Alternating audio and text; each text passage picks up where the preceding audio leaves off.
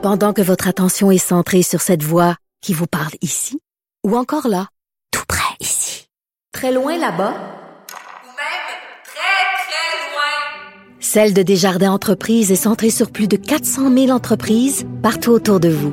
Depuis plus de 120 ans, nos équipes dédiées accompagnent les entrepreneurs d'ici à chaque étape pour qu'ils puissent rester centrés sur ce qui compte, la croissance de leur entreprise.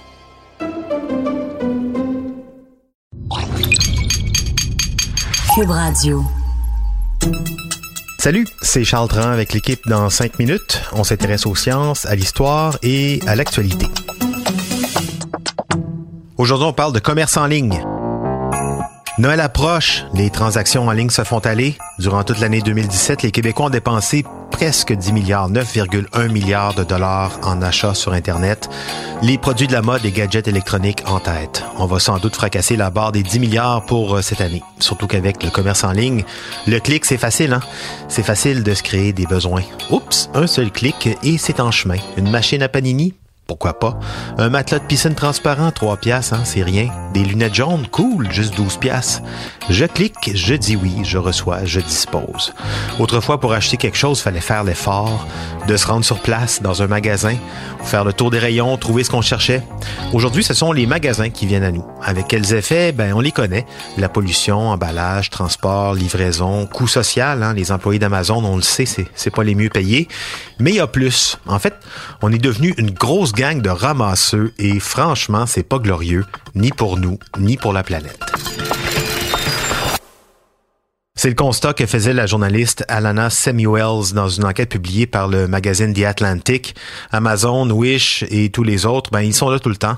24-7, accessibles au bout du pouce. Et en plus, c'est pas cher. Pourquoi se priver? Hein? Si on n'aime pas, on a toujours la possibilité de retourner. C'est souvent inclus dans le prix en plus. Sauf que des études récentes ont montré que 9 consommateurs américains sur 10 ne retournaient pas leurs achats, même s'ils n'en étaient pas satisfaits, parce que c'est trop compliqué donc, on accumule massivement.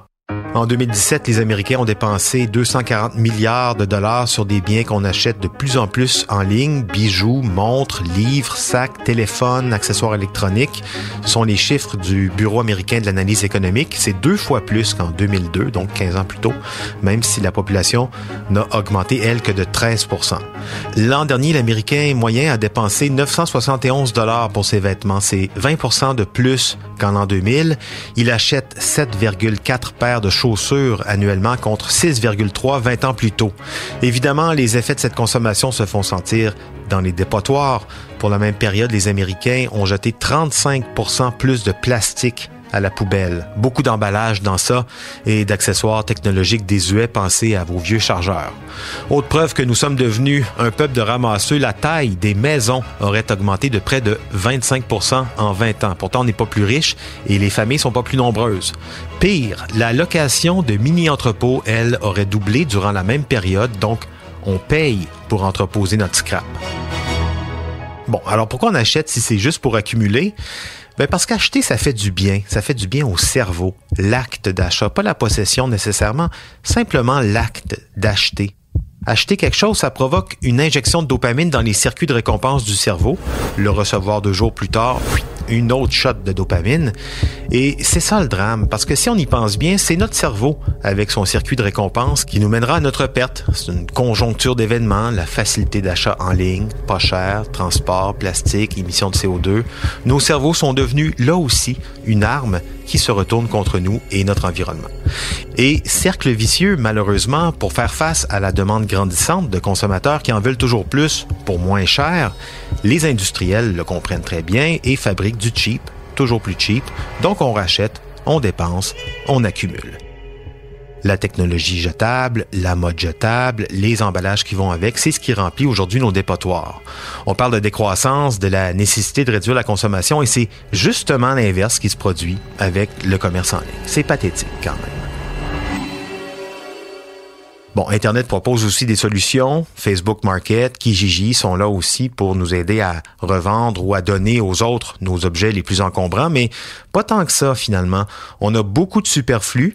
La journaliste Alana Samuels qui a mené l'enquête se disait que toute cette accumulation de junk, c'était certainement une, une, bonne affaire pour les magasins de vêtements usagés, les Emmaüs, les Renaissances et autres commerces de charité, que ça pourrait faire grossir le marché du seconde main et justement rééquilibrer un peu tout ça. Ben non, pas vraiment. En fait, ces commerces reçoivent tellement de choses qu'ils n'arrivent pas à les revendre. Environ 85% de leur inventaire se retrouverait chaque année à la poubelle. L'auteur de science-fiction américain Philip K. Dick avait pressenti ce phénomène dès les années 60 avec ce qu'il avait appelé les kipples, ces objets qui s'accumulent dans nos tiroirs, la chenoute en fait, les vieux gadgets, les vieux papiers, les vieux briquets, stylos, un genre de bête qui s'auto-nourrit, disait-il, et qui finira par nous engloutir. Hoarder en anglais, ramasseux, c'est une maladie. On appelle ça la silogomanie. 5% de la population en serait atteinte de manière pathologique l'accumulation compulsive. Heureusement, ça se traite individuellement en tout cas, parce que collectivement, ça me paraît un peu plus compliqué. C'était en cinq minutes.